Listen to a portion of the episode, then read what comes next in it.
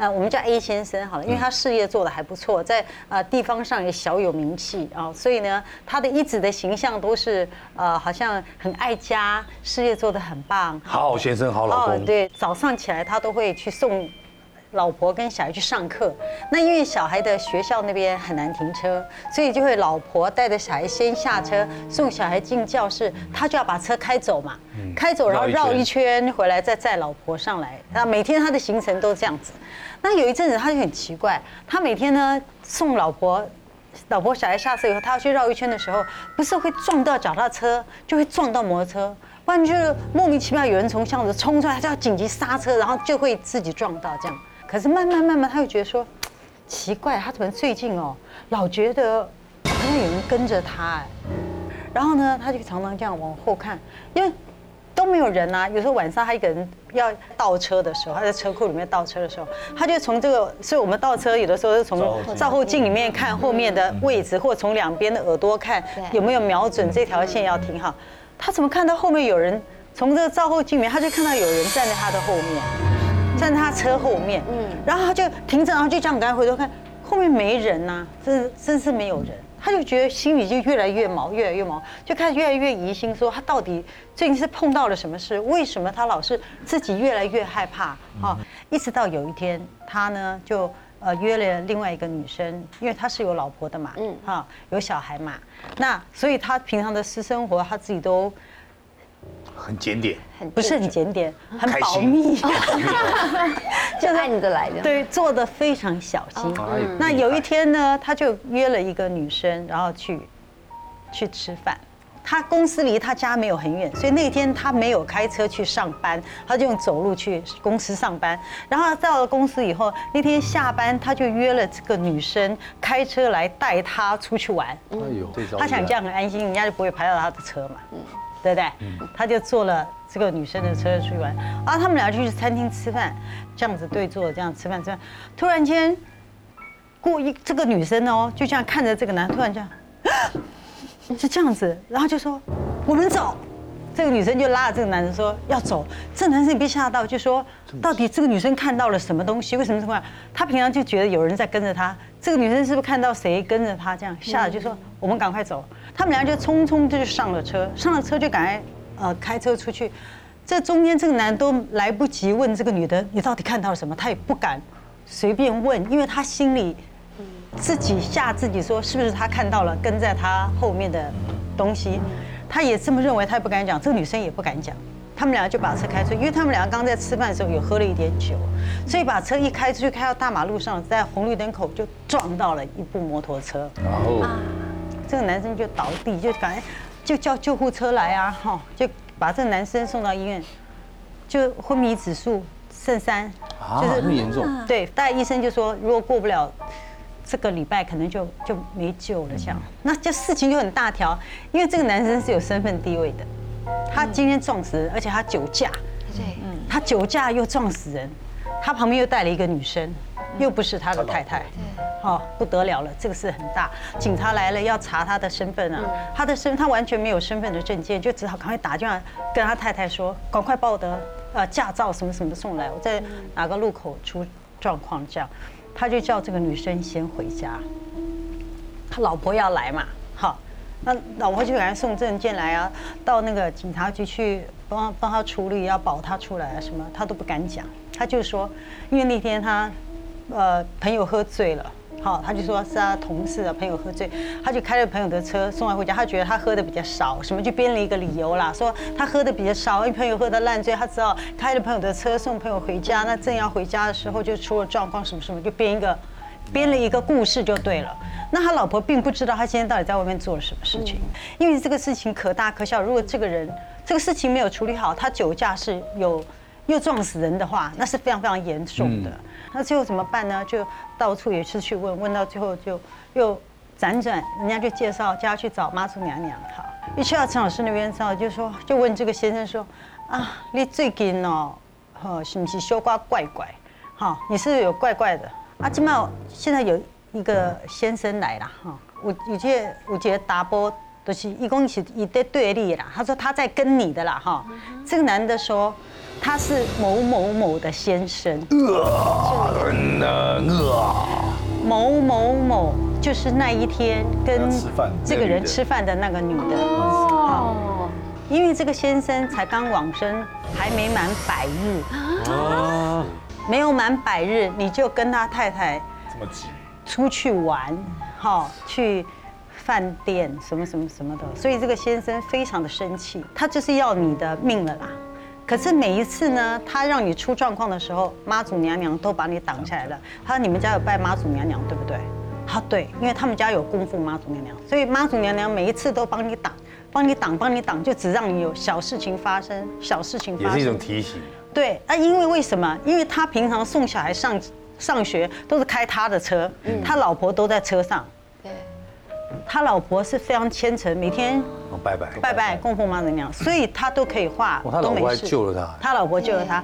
那一天为什么会出事撞到那个男生？是因为他开的是他女朋友车，是个他的女朋友先生的车。就是那个未满百日的那个先生的车。恐怖哦。所以他要让他出车状况，妈祖娘娘没有办法及时去帮他，所以他们就挡不到撞车，就撞飞了那个男生了。那。他一听到说这个这个有这个人呢，他来说他是某某某的先生呐，他吓到脸色惨白，你知道？他老是说那某某某是您那那天那个同事吗？他才说是，他才承认说是。他说嗯，安安妮你在哈，你就你知道哈，为什么这个事情的发生是这样啊？那这个先生说呢，一定要让你太太知道你在做什么。那现在呢？你要怎么办？那他当然很害怕。那个太太听了，虽然她很生气，可是她知道现在这个事情不处理，他现在就完蛋了。嗯。如果这个事情那个人如果走了的话，这事情就大条了，所以他就很担心。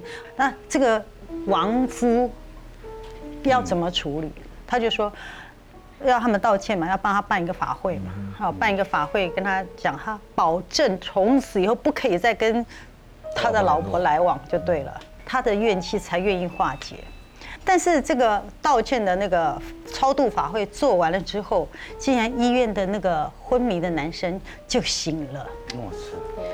本来还真衰，真倒霉，真倒霉，真的。其实就是因为他就是要借着这个人，因为他刚好也是运数很低了，就刚刚好运气很低，所以这个一还未满一百天的这个亡夫才可以借着他来惩罚他们。这样，其实他只是就是看他们有没有。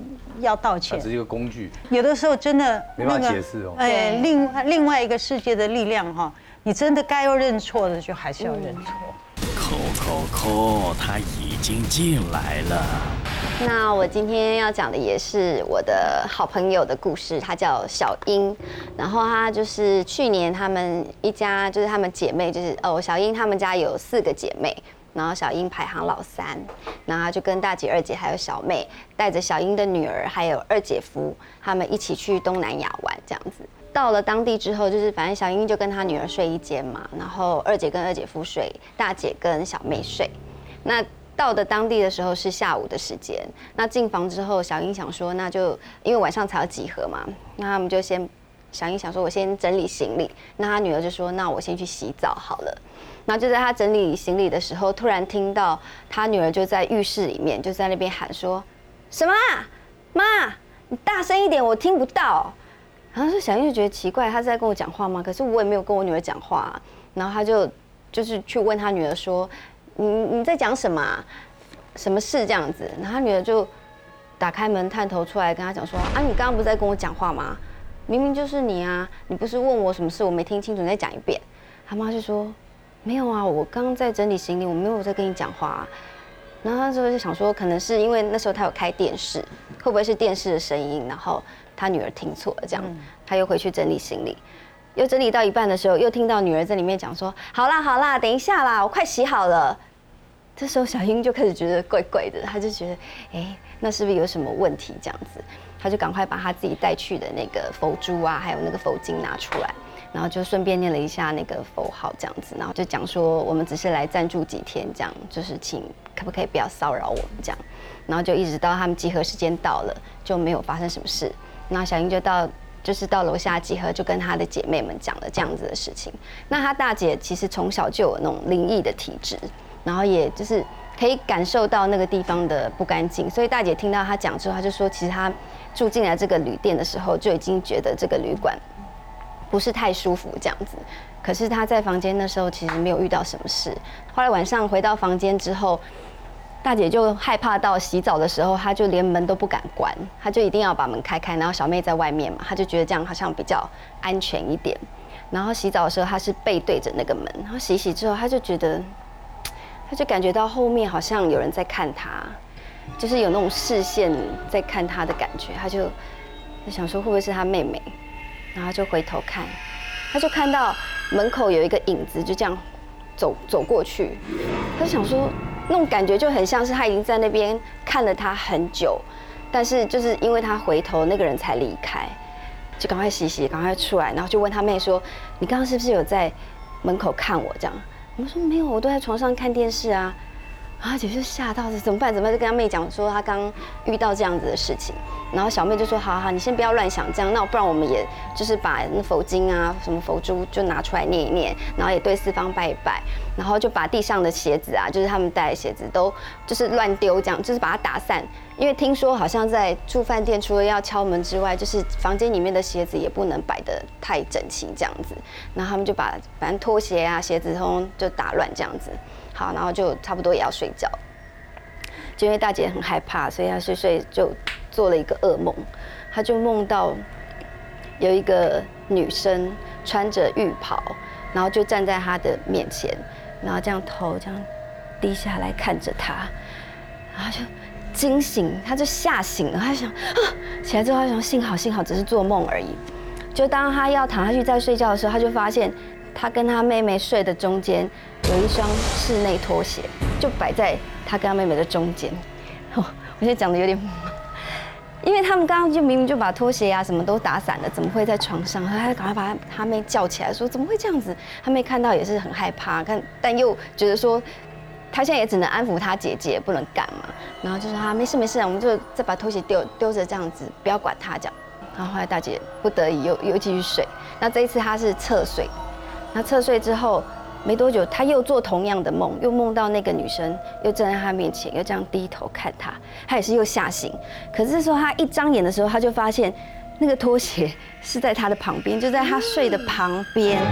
我就哇，他再也不行了，就是又尖叫，又赶快叫他妹起来这样子，然后就把他妹拖着跑到我朋友小英的房间，就是他们再也不敢睡了。这样就在他们在讲这件发生的过程当中，就听到二姐二姐夫也跑到。他们的房间，然后问他们说：“为什么？为什么你们也也也跑来了？”这样，那因为二姐跟二姐夫他们其实是很虔诚的基督徒，所以他们对这种，呃，就是比较没有像说一般佛教徒这么的相信或干嘛，对对这样的事情。可是他们还是有随身带着圣经啊什么的。那因为下午也是听到我朋友讲讲这个事情嘛，所以他们在房间里也是做了祷告这样，但比较没有那么在意，不像大姐那么害怕。然后也是要入睡的时候。就快要睡着的时候，就听到敲门声，而且是那种比较急一点的敲门声。然后就想说，可能是姐妹们有事情来找她，所以二姐就去开门。要开门，没有人。然后就想到妹妹跟她讲的事情，心里有点毛毛的。那她也不想多想什么，就进来跟她老公讲一讲。哦，那我们再做一次祷告，好了，这样，然后比较安心了，再继续睡觉。还有睡睡快睡着的时候，呃，叩叩叩叩叩，敲门声又来了，就是一样跟刚刚是那种比较急的那种敲门声。他想，还是去看一下好了，万一真的有事怎么办？所以这次就换换姐夫去看，他就先从那个猫眼那个洞去看外面，也是没有人啊。就当他觉得很奇怪的时候，他就听到厕所的门是这样叩叩叩，就是不是急促的，是这样叩叩。的声音好像那种感觉就会很像说，他是在跟你讲说我已经进来了，所以我不在外面，我就在这里面。所以他们两个也就是姐夫就说不行了，这个房间不能再住，就赶快就是冲到也是冲到小英的房间。所以那天晚上就是他们一家人睡在一起，然后隔天也是赶快就跟那个旅馆讲说我们不要住这个，就是不要再住这个地方，他们换到其他的饭店。